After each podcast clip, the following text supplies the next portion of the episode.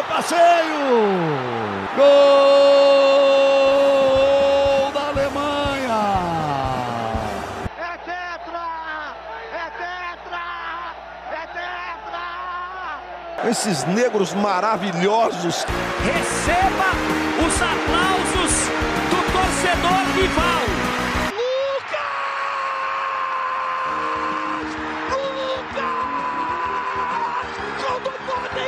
É no coração! Ele não responde ao cérebro! O pé responde ao coração! Minha Nossa Senhora! O impossível aconteceu, meu Deus do céu! Tafarel! Sai! Sai! Sai! Sai que é sua! Brasil! Toque de bola, posição legal. Mineiro bateu, bateu, bateu. Gol!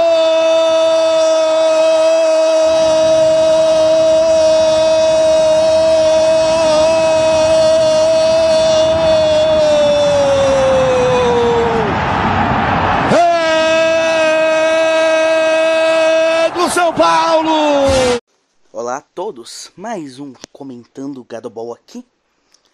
E dessa vez vai ser sobre as competições da América do Sul. E um extra aqui, né? No caso, as quartas de final, né, das competições. Tivemos bastante emoção, bastante surpresa, enfim. Coisa pra caralho.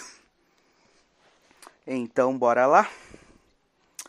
Vamos começar sobre a Libertadores.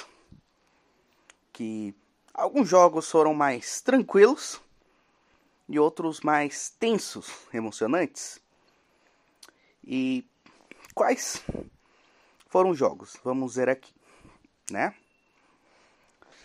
Vamos começar pelo pelo último jogo, o último definido aqui, que teoricamente seria o primeiro na esqueminha lá de tabela lá de do chaveamento, né?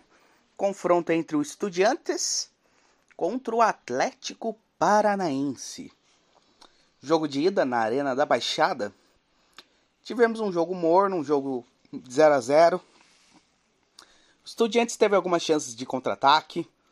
O Atlético não conseguiu atacar muito bem, né? Não conseguiu encontrar tanto espaço assim para ameaçar o Estudiantes. E o VAR acabou é, acabando um pouco com a esperança do Atlético, porque o Atlético ele teve um pênalti, né? O juiz teve um pênalti marcado, porém o pênalti foi revisto no VAR e anulado. E o Atlético teve um gol, gol de cabeça do Thiago Heleno, só que o gol foi serviço, revisto no VAR, né? Sempre é analisado o gol, né, no VAR. E o gol foi anulado por impedimento. E de fato parecia, de fato estava impedido lá o jogador lá que participou da jogada.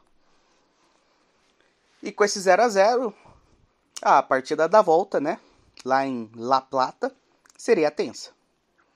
E é uma partida que o Estudiantes tentou, né, de tudo para conseguir vencer, né? Tava jogando em casa. Fez pressão no Atlético, teve um lance lá que o jogador perdeu sozinho, sabe? Teve várias coisas. E o Estudiantes acabou tendo até um gol. Um gol que acabou sendo anulado, um gol pol é, polêmico, a anulação, porque a anulação foi por, por impedimento, muito pela questão é, do jogador é, impedido estar atrapalhando ou não o goleiro do Atlético no momento do lance. Esse foi o entendimento do árbitro, que o jogador lá atrapalhou. E nesse jogo aí, com toda essa tensão, 0 a 0 né, indo para pênaltis, final da partida, o Atlético vai lá e a jovem estrela, né, o jovem que está aparecendo, Vitor Roque, foi lá e fez 1 a 0 e esse gol acabou classificando o Atlético para as semifinais da Libertadores. Segunda vez que o Atlético chega. A primeira e única vez tinha sido em 2005, quando o Atlético acabou sendo vice-campeão naquela ocasião.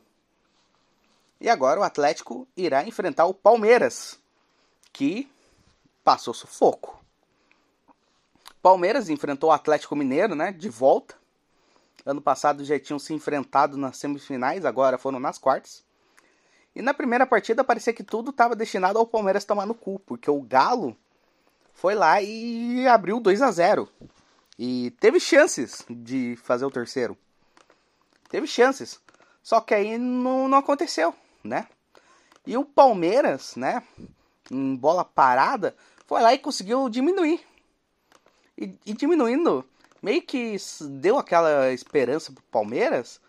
E em bola parada de novo, o Palmeiras vai lá e empata a partida. O Palmeiras busca um busca um 2 a é, busca um empate, um resultado que estava ruim. E obviamente que para o jogo da volta é, as tensões seriam grandes. E o Palmeiras poderia ter se fudido pra caralho, porque é, no primeiro tempo ainda o eu, é, Danilo, Danilo foi expulso. E o Palmeiras ficou grande parte da partida com a menos. E não só isso. Segundo tempo, é, eu acho que lá para uns 80, o Palmeiras teve mais um jogador expulso. O Palmeiras ficou com dois a menos. E mesmo assim, o Galo não conseguiu aproveitar essa vantagem numérica. E por não aproveitar, acabou indo para os pênaltis. E pense naquilo. E pense, pense no seguinte: o Palmeiras é o time mais zicado nos pênaltis. Lembre-se que o Palmeiras estava tá, num, numa sequência fodida de perder disputa de pênaltis, perdendo para todo mundo. Perdeu até para o CRB. Só que os jogadores do Palmeiras foram perfeitos. Todos acertaram gol. E o Atlético Mineiro estava indo bem até a sexta cobrança, né? A primeira das alternadas, que o jogador foi lá e errou. E assim o Palmeiras, de novo, está na semifinal da Libertadores. E como falamos, irá enfrentar o Atlético Paranaense. Do outro lado da chave, tivemos um confronto brasileiro, é, Corinthians e Flamengo. Aquele confronto que você consegue ter uns minutos de sossego andando na rua, né? Você não vai ser assaltado nem nada. e, e o primeiro confronto foi domínio total do Flamengo. Flamengo venceu por 2 a 0 e um resultado que é, foi considerado pouco. O Cássio fez milagre. O Cássio evitou um desastre pior para o, o Corinthians. E a volta era aquilo. O Corinthians teria que buscar uns 2, 2 a 0 no Maracanã, né? Só que seria muito complicado. E o Corinthians, primeiro tempo, até que tentou alguma coisa, mas não conseguiu. E no segundo tempo, o Corinthians acabou ficando com a menos, além de sofrer um gol. Ou seja, o Corinthians estava com a menos e estava perdendo de 1 a 0. E aí se fudeu, né? Aí não tinha mais chance do Corinthians classificar. Isso foi bom porque eu ganhei uma aposta com o meu chefe, né? Ele tem que pagar a aposta para mim agora. e deu Flamengo na semifinal de novo.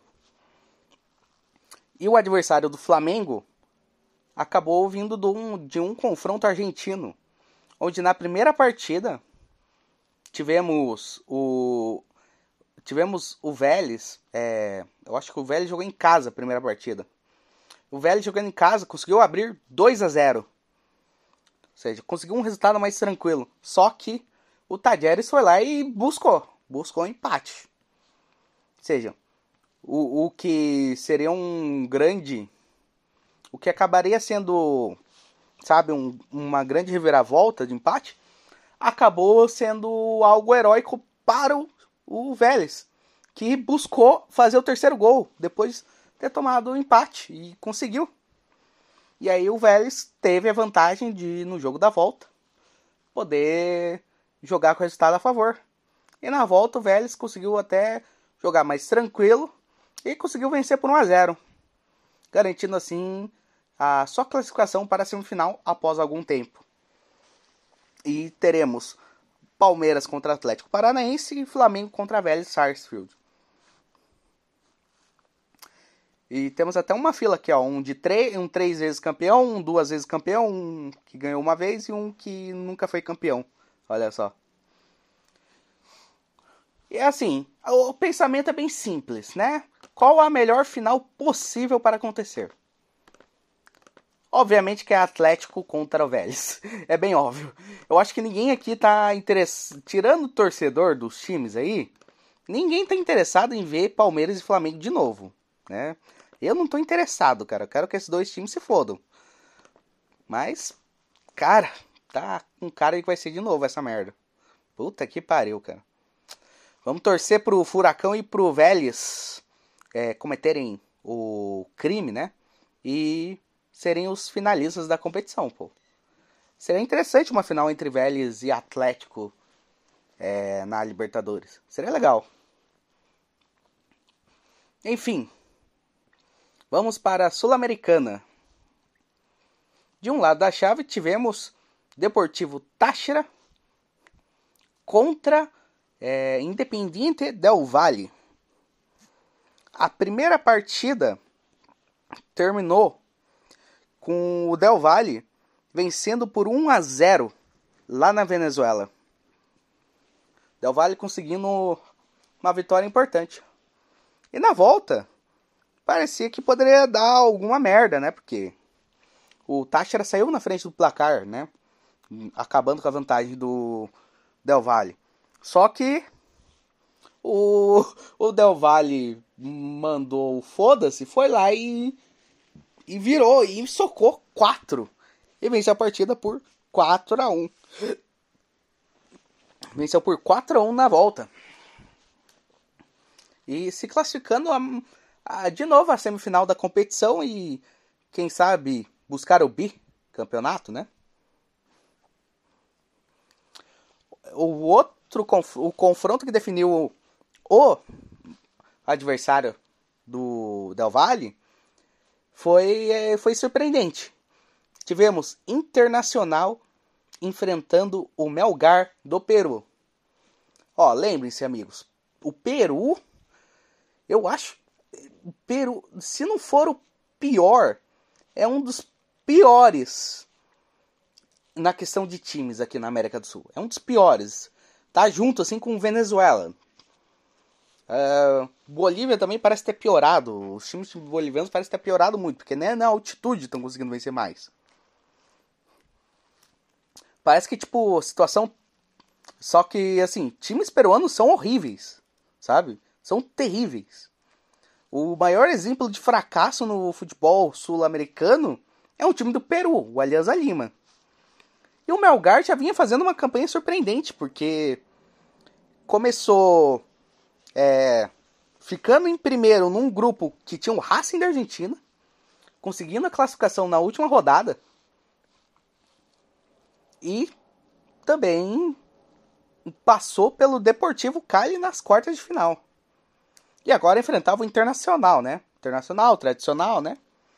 Bicampeão de Libertadores, já ganhou uma Copa Sul-Americana, né? O Inter é um time tradicional aqui do Brasil.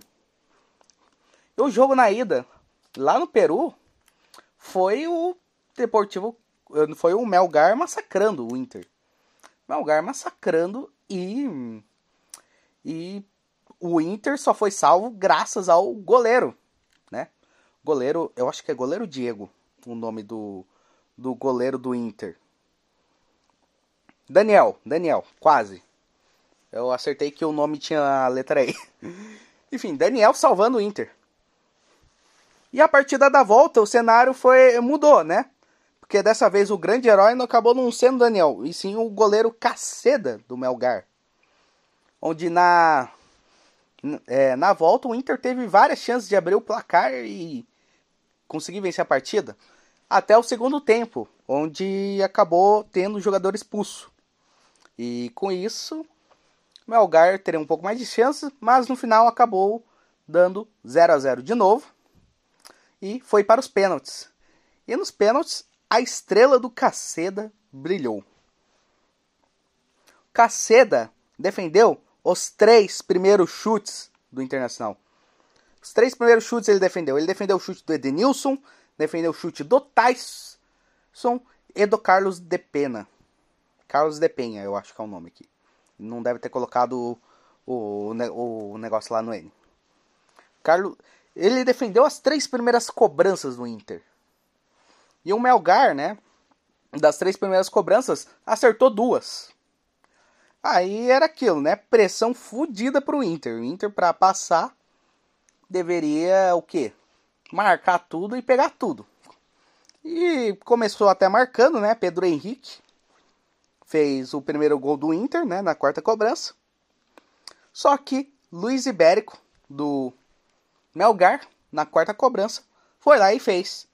E assim o Melgar conseguiu uma classificação histórica para a semifinal da Sul-Americana. Principalmente um time peruano. Parece que o último time peruano a chegar nessa fase tinha sido o Cienciano. Cienciano é, que foi campeão da competição. O Cienciano foi um campeão surpreendente. E agora o Melgar consegue chegar à semifinal e vai, vai enfrentar o Del Valle, né? O Del Valle que é um, é um time mais cascudo, vamos dizer assim. Desde que começou a ter o projeto, começou a chegar, começou a aprender a jogar mais competições sul-americanas, se tornou um time cascudo. Uma final de Libertadores, foi campeão de Copa Sul-Americana, ou seja, o Del Valle é um time mais fortinho e é o favorito, né? E, e vamos para o, o outro lado da chave. Tivemos o tradicional é, nacional do Uruguai enfrentando o Atlético Goianiense. E na ida, o Atlético Goianiense conseguiu um surpreendente resultado de 1 a 0 lá no Uruguai, né? Fez 1 a 0. O Soares agora voltou para o futebol sul-americano, tá jogando no Nacional e entrou só no segundo tempo. E não conseguiu fazer muita coisa, né? Não conseguiu fazer, não conseguiu fazer um gol para tipo empatar. E na volta, agora esse é o grande questionamento da volta, uma grande crítica que estão fazendo ao técnico do Nacional era que por que, que não começou com o Soares jogando? Ou seja, deveria ter iniciado com o Soares já em campo, né, pô? Você precisa de um resultado para vencer, pô. É, é bom você contar com o Soares. E não iniciou. E o que, foi, o que aconteceu foi um show do Atlético Goianiense, que foi lá e socou 3 a 0 lá no Serra Dourada. 3 a 0 no Nacional. O Atlético Goianiense consegue chegar à semifinal da Sul-Americana. Surpreendente. Será que o Atlético, Atlético Goianiense consegue imitar o Goiás ou consegue superar o Goiás? Goiás já foi vice-campeão de Sul-Americana. Será que o Atlético Goianiense consegue isso? Bem, eu espero que não, porque o adversário do Atlético Goianiense saiu do confronto entre Ceará e São Paulo, as duas melhores campanhas da competição. No Morumbi, o São Paulo não jogou tão bem. Porém, Nicão foi lá e fez 1 a 0. Fez 1 a 0. E o resultado poderia ter sido maior, porque teve um pênalti para o São Paulo. E o Caleri errou. Caleri chutou mal, errou.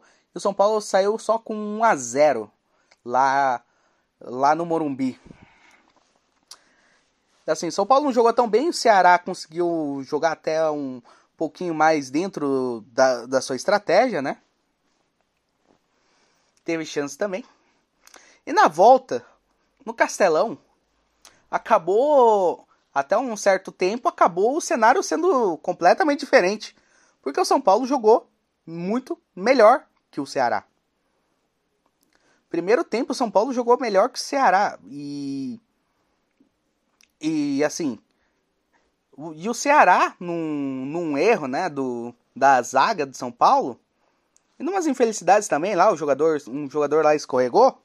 Ceará conseguiu abrir 1 a 0 e obviamente que esse 1 a 0 o Ceará acabou é, entrando na partida, acabou terminando o primeiro tempo melhor, né? Por mais que é, até o gol o São Paulo tivesse bem melhor na partida. Segundo tempo, Rogério Senna já faz mudanças no time, essas coisas. São Paulo vai lá em pouco tempo empata a partida. Com um gol do Igor Vinícius. 1 um a 1 um. E o São Paulo estava jogando bem. São Paulo estava basicamente estava com controle do jogo. Até que o Wellington, não sei que bosta passou na cabeça dele, né? Não sei que merda ele tá, que merda ele tava na cabeça. O cara simplesmente é, a bola tá vindo para ele na defesa, o cara ao invés de, sei lá, dominar, fazer alguma coisa, o cara chuta a bola e chuta mal. E aí a bola já sobra para o jogador do Ceará ir lá e marcar um golaço. E aí 2 a 1 pro Ceará. E aí os aí o, time de São Paulo meio que desanimou e o Ceará cresceu bastante na partida. Começou a ser muito mais forte na partida depois disso. Só que esse só que acabou com o placar permanecendo assim, 2 a 1 pro Ceará. E deu pênaltis.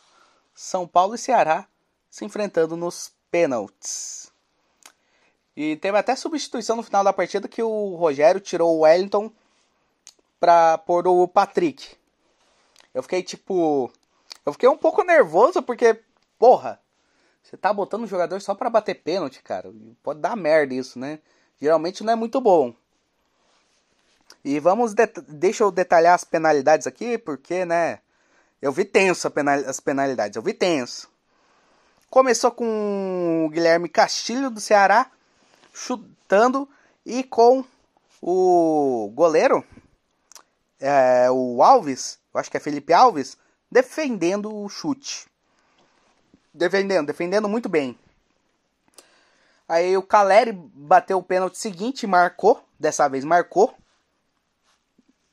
Ou seja, ele não errou, não, não acabou não sendo afetado pelo pênalti perdido na partida da ida.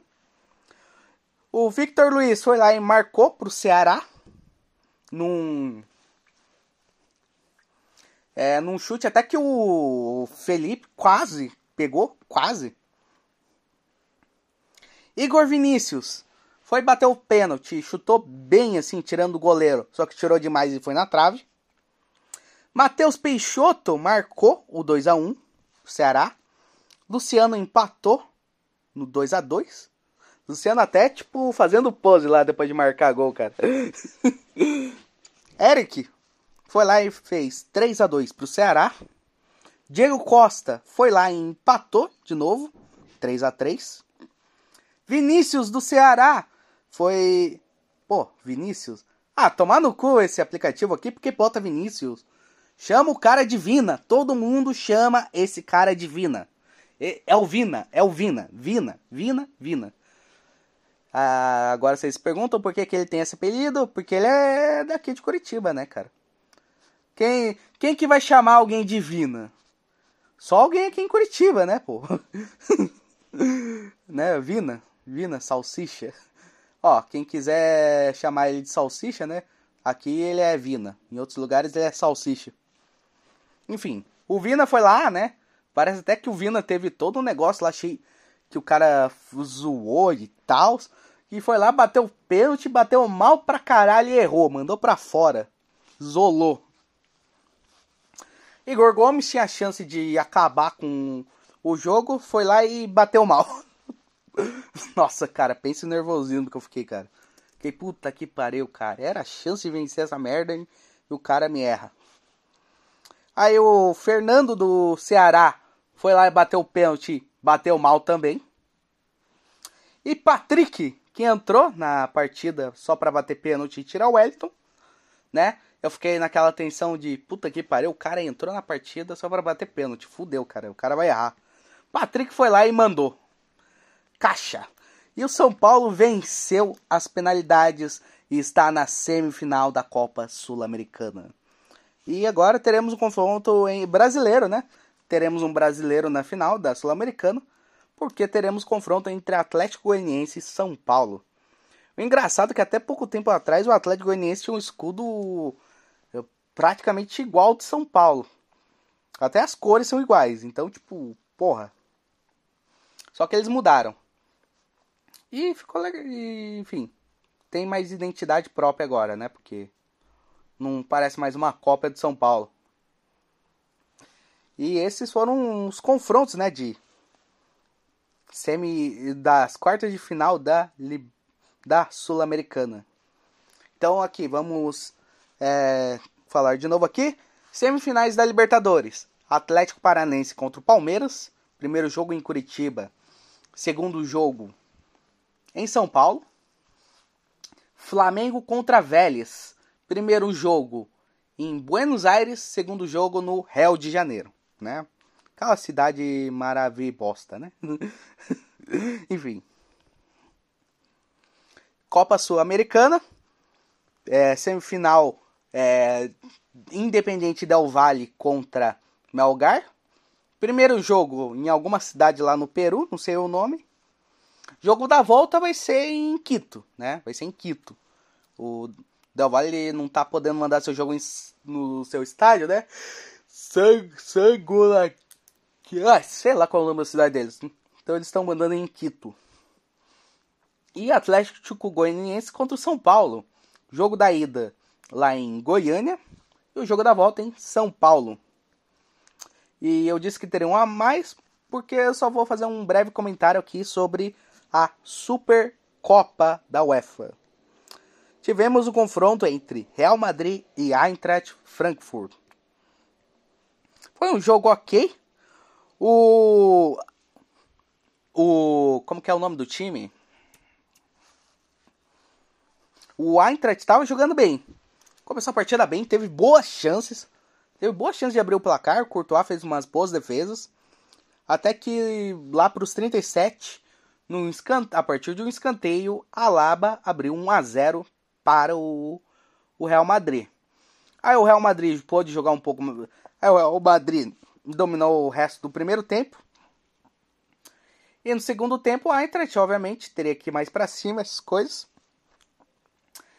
E até que, num determinado momento, Benzema foi lá e fez é, 2 a 0. E aí é aquilo, né? Já estava claro que o título seria do Real Madrid e deu nisso. Aí o, o, o Ancelotti aproveitou para colocar as novas contratações, o Chouameni, o Rudiger, né? E acabou com 2 a 0 para o Real Madrid. Real Madrid mais uma vez vencendo essa competição, né? E, e é isso. Então, pessoal, basicamente é isso mesmo. E falou aí.